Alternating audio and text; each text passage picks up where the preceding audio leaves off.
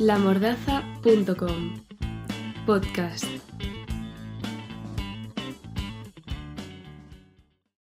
Miriam Santorcuato Bilbao, presidenta de Ascavido, voluntaria, ¿verdad? Y orientadora laboral de la Fundación ERE. Arrancha León, buenas tardes. León, buenas tardes. Vale, me gustaría hacer un poco de retrospectiva en esto. Sí. Siempre se ha dicho, mamá, papá, quiero ser lo que sea. Algo, veterinario, por ejemplo. ¿Eso siempre ha sido así para ti? ¿Qué es lo que se pasaba por tu cabeza en la infancia? Bueno, pues yo no he tenido claro qué quería ser de mayor hasta ser mayor, hasta que después me decidí un poco por, mi trayectoria profesional, que también ha ido, variando. Eh, yo de formación soy licenciada en historia, con una especialidad, una formación concreta en archivística, documentación, y aunque tú me has presentado como orientadora laboral, porque realmente es la profesión que yo ejerzo ahora, yo también he hecho tareas de documentalista, pero bueno, después llegó un momento en el que me reconvertí un poco a todo esto del trabajo de orientación laboral, además eh, con colectivos con dificultades para el acceso al empleo, colectivos vulnerables. Y, y, bueno, pues esta ha sido un poco mi trayectoria profesional que ha venido más dada por mis vivencias y, y por lo que he ido aprendiendo yo a lo largo de mi vida que por algo eh, que, que haya tenido claro desde pequeña. Lo que sí te puedo decir en esta trayectoria personal es que realmente eh, lo que yo he vivido en casa y lo que yo he vivido en mi familia sí que ha afectado, afectado, ha influido mucho en- sobre todo en mi vocación para el voluntariado y para el voluntariado especialmente, pues porque yo eso sí que desde pequeña yo he visto en casa como mi padre y como mi madre eh, siempre han sido dos personas muy activas en movimientos sociales. Eh, mi padre ha sido un hombre que de joven ha trabajado mucho, ha participado mucho como voluntario en grupos de juventud, allá por los años, yo que sé, pues 50. Sí. Eh, mi madre también siempre era una mujer que, que ha participado en las asociaciones de padres y madres de las escuelas y de los centros escolares donde estábamos, siempre como con mucha mm, iniciativa, muy activos en los movimientos sociales, eh, muy implicados. Y entonces eso sí que realmente, esa parte yo sí que realmente la, la he heredado y la he vivido desde pequeña y supongo que eso es lo que, lo que me ha hecho, como me, me dicen en mis entornos más cercanos, ser bastante ONGera, ¿no? ONGera. ONGera. Bien, eh, como os he dicho anteriormente, eres presidenta de Ascavide, Ujú. ¿verdad? ¿Siempre fuiste presidenta? ¿Cómo No, ha sido no, eso? No, no, no. Bueno, yo tengo una larga trayectoria de voluntariado porque desde joven yo he sido monitora en un grupo Scout y bueno, pues eh, también con una alta implicación en los movimientos de tiempo libre educativo. Pero bueno, ese, esa, ese tipo de voluntariado tiene un momento porque está más vinculado a, a una etapa de la vida donde eres más joven, ¿no? Que, que luego, bueno, pues deja de tener un poco de sentido. Entonces, bueno, yo cuando dejé ya el grupo casi con 30 años y con embarazada de mi hija la mayor, eh, pues es verdad que yo tenía otros proyectos de vida, pero el gusanillo del voluntariado yo siempre lo he tenido dentro y el gusanillo de, de hacer algo por los demás también, ¿no? Y entonces llegó un momento en el que me planteé que yo también quería hacer, hacer algo en ese terreno.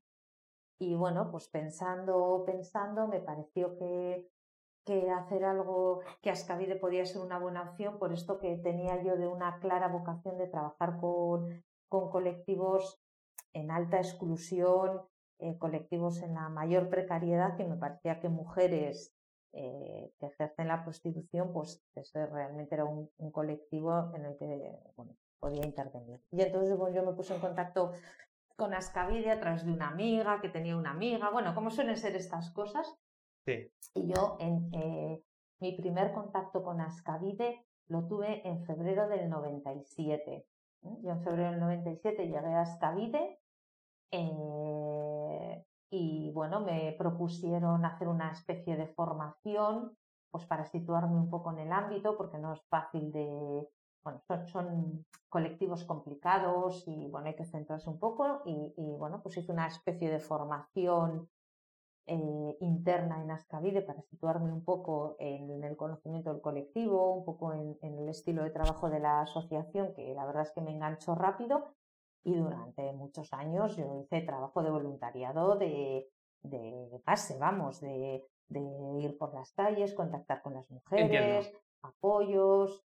Y bueno, pues de ahí me propusieron formar parte de la junta directiva eh, me votó la asamblea de socios y socias, claro, y en un momento dado, pues, pues, eh, pues, había que hacer un cambio en la presidencia y bueno, y en el 2009 me propusieron a mí ser la presidenta, acepté y ahí sigo. Espérate. Mira, seguro que en ese proceso has tenido algún tipo de traba. ¿Qué nos puedes contar respecto a ello? Bueno, yo soy muy afortunada, lo digo como lo siento. Sí. Soy muy afortunada porque siempre he tenido todo de cara para poder hacer esta trayectoria personal, ¿vale? Em, desde casa, que, que, yo ya te digo, cuando empecé tenía una, cuando entré en Ascavide tenía una hija de un año y pico y estando en Ascavide tuve otro hijo y otra hija que ahora son mayores, ¿no? Entonces, bueno, yo he tenido apoyo de, desde casa pues para poder, para poder desarrollar esta, esta tarea. Y luego también es muy importante que yo también he podido eh, eh, pues, eh, estar en Ascavide con el respaldo desde la parte más laboral, ¿no? Todo el mundo en la EDE sabe que yo soy voluntaria en esta vida, todo el mundo sabe que soy la presidenta, todo el mundo, quiere decir, eh, es una cosa que está aquí como muy normalizada, ¿no? Eh, yo hago mi trabajo como todo el mundo y, tengo eh, de los compañeros, las compañeras y la dirección de la entidad, tengo ese respaldo, digamos, de, y esa tranquilidad de que se valora, también que es una entidad social en la que trabajamos con estos colectivos y tal, ¿no? En la que se valora que yo esté y entonces me ha resultado fácil poder compaginar. Entonces, trabas, mm, pues es que de verdad, ¿eh? o sea, ya sé que suena muy así decir que no he tenido trabas. Bueno, pues ha habido momentos más complicados. Suena realidad, sin ha, ha habido momentos más complicados, ha habido momentos de mi vida que he tenido que bajar un poco el pistón, pues porque mis hijos eran pequeños y no podía, eh, tal, pero en principio he tenido todo a mi favor para, y lo sigo teniendo para, para, para, poder ser voluntaria y ser presidenta, que no es lo mismo, porque en de la presidencia es una presidencia con mucha implicación, ¿vale? No es una presidencia de firmar o de... que podría ser, ¿eh? Está bien que lo matices. Es una presidencia con mucha implicación, o sea, con mucha presencia, ¿vale? Y entonces eso a mí, mm, eso yo tengo que, es decir, que eso es algo que necesito, necesito cierto respaldo personal y, laboral para, para poder desarrollarlo y lo, tengo. Totalmente. O sea que la, conciliación, por así decirlo, del día a día, ¿te ha, resultado difícil? Bueno, no es fácil, fácil no es. ¿eh? Aunque yo diga que lo he ido consiguiendo y que, y que en ese sentido yo me, me siento afortunada por el entorno que tengo, a ver, fácil no es, fácil no es, conciliar no es nada fácil. Eh, con si ya tienes que conciliar con el, con el propio trabajo. Además, yo tengo un trabajo que no tiene tampoco horarios, a veces, bueno, me suponen desplazamientos, no tiene horarios muy fijos. Entonces, eso ya no es fácil de conciliar con una familia, sobre todo cuando los hijos, las hijas son, son más pequeñas, que necesitan más atención. Ahora es diferente porque son más autónomas y y yo estoy más libre en ese sentido. Y luego con el tema del trabajo, entonces no es fácil. Yo también he tenido que hacer, a veces ha habido cosas de hasta que yo no he podido estar o ha habido, porque claro, yo tengo que priorizar Has tenido que sacrificarte de alguna manera. Claro, pero, pero en general, eh, traba como decir, tenido... no, que va, no, al contrario, al contrario, yo reconozco, por eso decía, me siento muy afortunada porque he podido formar mi familia, tengo un trabajo que también muy vocacional, que me encanta y en el que también me siento muy pues valorada y me siento a gusto y cómoda. Y tengo mi voluntariado en Ascavide, que es una parte importantísima de mi vida, que también lo puedo desarrollar, con lo cual, bueno, todo el mundo tenemos problemas, ¿no? Pero, pero en ese sentido. Quería comentarte eh, que el pasado día, 8M, Día de la Mujer Trabajadora, Europa Press publicó un titular una noticia con el siguiente titular, ¿vale? ¿Mm? eh, movimiento feminista reduce su acto por el 8M de 150 a 13 mujeres para pedir en Madrid la abolición de la prostitución. ¿Cómo consideras, qué consideras la, que es la abolición de la prostitución? O sea, ¿es una solución? ¿Es un agravante? Bueno, ese es el eterno debate. Eh, la prostitución, a ver, es, es, eh, es muy compleja, es un fenómeno muy complejo que tiene muchos matices, muy difícil de, intervenir y muy difícil de, poner eh, o soluciones o medidas. Y de hecho, la evidencia es que no hay manera de, no sé cómo explicarte, o sea, quiero decir que a lo largo de todos los años, ¿no? De, casi va, pegado la historia de, de la humanidad y no, y no hay manera de que, de que desaparezca, por decirlo de alguna manera, ¿no? O de darle una solución eh, en la que, las, en que, la, que todas las partes estén cómodas o estén satisfechas. ¿Qué pasa? Pues algo que es, eh, es muy demandado, que hay mucha demanda, con lo cual como hay mucha demanda, pues es muy difícil de eliminar, porque por un lado o por otro hay demanda. Eh, ¿Es difícil de intervenir? Pues porque también hay mucha doble moral en este asunto de la prostitución, porque bueno, estamos hablando de sexo, eh, estamos hablando de eso de consumir sexo, de dinero, de negocio, ¿no? A diferentes niveles. Mueve dinero también, mueve dinero, mueve, es negocio. Y luego hay otro elemento muy importante, hay una componente de género brutal, que es las, las que ejercen la prostitución son mujeres, Muchas veces, en el caso de Ascavide, trabajamos con mujeres, además de que ejercen la prostitución, mujeres pobres. La pobreza es otro elemento que se cruza ahí. Mujeres pobres, mujeres inmigrantes, mujeres en exclusión social, que, que tienen muy poco valor para esta sociedad y, y hay muy, muy, poca, muy poca parte de la sociedad que se preocupa de ellas. Vale, son muy invisibles. Y los que consumen la prostitución son hombres perfectamente integrados en la sociedad, como tú me comentabas antes, de todos ámbitos, edades, profesiones, clases sociales, o sea, Sí. de todo tipo y condición, pero hombres perfectamente integrados en la sociedad, ¿no? Con lo cual, bueno, pues es, es complejo. Vale.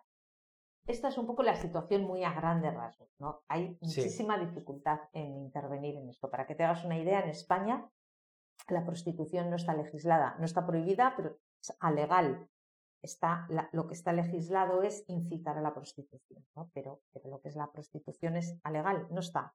Entonces, eso es otra dificultad. No, se- no, no, se, no se atreven eh, ni, a, ni a legislar. ¿Vale? Porque es tan complejo que, que, que- que- que legislamos aquí. Vale, bien. Eso Entiendo que es una situación compleja. compleja. Vale, la abolición. Bueno, la abolición es una de las es una de las salidas, el, eterno debate, o abolir o, o- legalizar, ¿no? Es así como el eterno debate. ¿Qué supone abolir? Vale, abolir es eh, eh, una de las líneas ideológicas, líneas de intervención en las que la, la posición es que desaparezca, luchar porque desaparezca, porque se considera que es una actividad que en ningún caso debe estar justificada porque es una actividad que, para las mujeres es totalmente denigrante, que las somete, que es fruto del sistema patriarcal y tal. Bueno, abolir no. Y sin embargo hay otra línea de trabajo que es la de legalizar. Es decir, ya que está ahí, que existe, vamos a convertirla en una actividad legal y que se realice en condiciones. ¿Vale? Porque, claro, hay otro elemento ahí, al ser algo que está ahí como que está y no está, pues muchas veces las condiciones en las que se realiza son muy precarias para las mujeres, ¿vale? Sí. Y, mm, sobre todo el tema de la desprotección. Vale, eh, ¿yo qué pienso? Pues mira, yo lo que pienso es em, que, que, que no lo tengo claro, lo que pienso, y cada vez que trabajo más con ellas y más conozco el asunto, casi te diría que menos claro lo tengo. ¿Hacia dónde ir? ¿Por qué? Pues porque ambas me parecen utópicas en este momento en el que estamos. Ambas me parecen ut- utópicas. No, no sabría qué, qué- qué opinar yo. ¿Por qué? Porque yo no soy ellas. Yo trabajo con ellas, pero yo no soy ellas. Yo te puedo decir que desaparezca, pero si ellas quieren eh, legalizarla, ¿por qué no? Yo no soy ellas, yo soy, eh, puedo trabajar con ellas, puedo conocerlas, puedo acompañarlas, puedo dotarlas de recursos, puedo darles a, puedo darle apoyos, pero yo no soy ellas, ¿vale? Creo que falta en todo este debate, falta su voz. Falta su voz, falta su voz. Em, no puede, yo lo, que desaparezca, pues sí, bueno, pues si al final si consiguiésemos que desapareciese y que todas las mujeres pudiésemos tener una oportunidad digna de trabajo, de vida, de reconocimiento, pues eso sería fantástico. Pero eso es complejo, ¿eh? Que, que luchemos hacia ello. Entiendo. Ahora, eh, yo es lo que te digo, eh, hay que escucharlas a ellas. Yo creo que eso es lo que nos falta, hay que escucharlas a ellas. Eh, a veces consideramos que son mujeres tan, no sé, que están en situaciones tan precarias que pensamos que ellas no, no pueden, no damos valor a lo que ellas puedan decir, ¿vale? Y a veces caemos en la tentación, como se cae muchas veces con los colectivos más vulnerables en, decidir o hablar o opinar o tomar medidas por ellas. Sí, cuando realmente. Cuando realmente ellas tienen que ser las protagonistas. Y en todo caso, nosotras lo que tendremos que hacer es acompañarlas, apoyarlas y darles herramientas para que puedan tomar decisiones y puedan decir hacia dónde, hacia dónde va. ¿Vale? Entiendo. Este tema realmente podría dar para otra entrevista totalmente claro, aparte. Y esto que te estoy diciendo yo ahora, que eh, es un poco, em, a ver, sí que tú me estás preguntando mi, opinión personal, pero esto que te he dicho ahora es eh, la filosofía de Ascavide. ¿vale? Entiendo. Como yo creo firmemente en esa filosofía y en esa manera de hacer y en que eh, Ascavide su misión está en atender a ese colectivo que está ahí y que tiene mucha necesidad y que hay que acompañar y empoderar y dotar de herramientas para que y dignificarlas, ¿no? Como yo creo firmemente en eso, mi opinión es esa también, ¿vale? Se entremezcla. Si me preguntas ahora qué piensas Cavide, te diría lo mismo. Exactamente, porque ¿vale? su presidenta me lo y creo, me lo creo, ¿vale? Vale. Me lo creo. Perfecto. Bueno, ahora esto sería un debate, como tú dices. sí, podríamos estar aquí hasta mañana debatiendo sobre ello. Eso es. Em, a raíz de esto, que hemos mencionado ya lo de la abolición de la prostitución y todo esto, eh, no todos los años han sido iguales de cara a esta realidad y podríamos mencionar tranquilamente el año 2020, que ha sido difícil para todos, pero especialmente para aquellos que han estado en riesgo de exclusión social por distintos motivos. ¿Cómo ha sido ser prostituta en 2020? ¿Qué nos puedes decir? Pues mira, como tú muy bien has dicho, cuando llegan momentos de dificultad para todas las personas, pues siempre las más vulnerables, pues siempre eh, lo sufren de mayor manera, ¿no? Tienen menos recursos, menos colchón, menos, menos protección, no sé cómo decir, ¿no? Vale. ¿Qué pasa con la prostitución? ¿Qué ha pasado en la pandemia? Bueno, pues ha pasado que estas mujeres no han podido trabajar no han podido trabajar.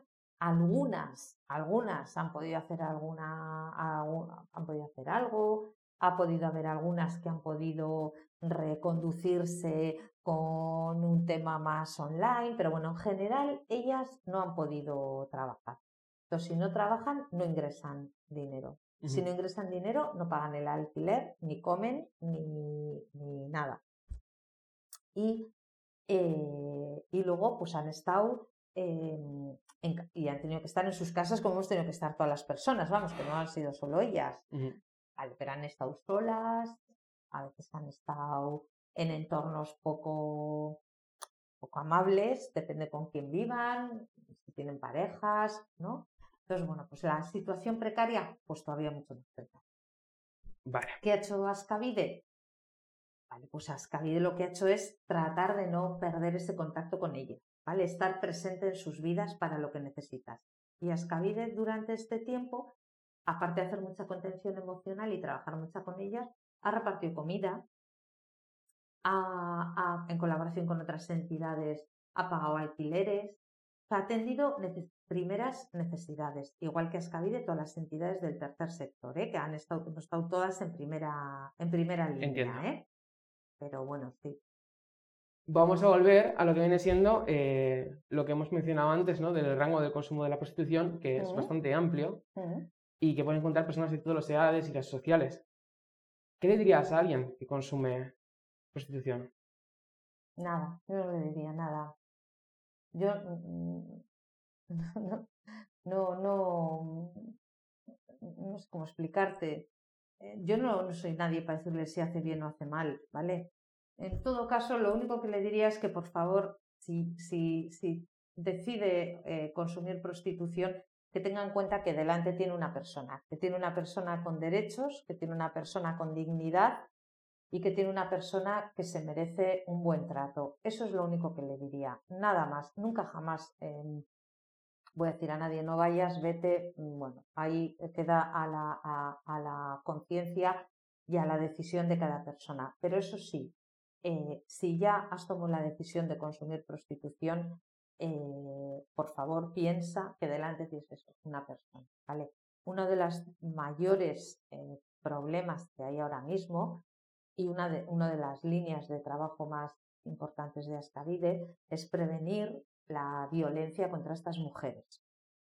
¿Por qué? Pues porque como ejercen la prostitución, pues eh, bueno, pues parece que va en la nómina lo de ejercer violencia sobre ellas y no, eso es intolerable. Entonces, en todo caso, hablaría con ese cliente de los comportamientos hacia las personas, pero nunca entraría a juzgar si consume prostitución o no. Yo, yo nunca, yo personalmente nunca. ¿Vale? Vale. Podría hablar de los comportamientos. Entiendo que mm, en este caso hemos hablado más de ti, eh, como en otras ocasiones, que te han preguntado más por la asociación a la que representas que, que por tu persona en sí. Pero para ampliar información sobre Ascavide, ¿a dónde podemos dirigirnos? Pues mira, lo mejor es ir a la página web, ¿vale? Que es ascavide.com, yo creo, o sea, pues eso, Ascavide. Ahí, eh, en la página web, eh, yo creo que eh, en- entrando, navegando por esa página web, se puede conocer perfectamente un poco cuál es nuestra misión, desde dónde está construida esta, esta asociación, cuáles son nuestros valores, nuestra manera de trabajar, nuestros proyectos, nuestra trayectoria. Vale, esto es la, la- mejor manera. Y luego la asociación tiene una atención presencial también importante. Eh, estamos en la calle Amparo, en Bilbao, en la calle Amparo, eh, y que está muy cerca de la zona de Cortes, que es una zona de Bilbao donde tradicionalmente se ejerció la prostitución, una zona bastante ahora mismo en decadencia, ¿no? Eh, y, y, bueno, pues estamos eh, situados, la asociación se sitúa, nos parece que cercana a, a la realidad, pues para que sea accesible para esas mujeres el poder acceder a la asociación. Y voy, te doy el teléfono, que es 94416 4828, porque sí que es cierto que la- las puertas de Ascavide siempre han estado abiertas y como dicen mis compañeras, la cafetera siempre está funcionando, pero es verdad que ahora en tiempo de pandemia hay que controlar algunas cosas y las citas sí que son, sí que preferimos cualquiera, pues, todo el mundo, todas las personas van a ser bienvenidas en Ascavide, pero ahora con cita previa. Entiendo, entiendo. Miriam, muchas gracias por compartir tu experiencia. Ha sido un placer tenerte aquí. Vale, a vosotros me ha encantado también este matiz de, de mi parte un poquito más personal. Qué ricasco.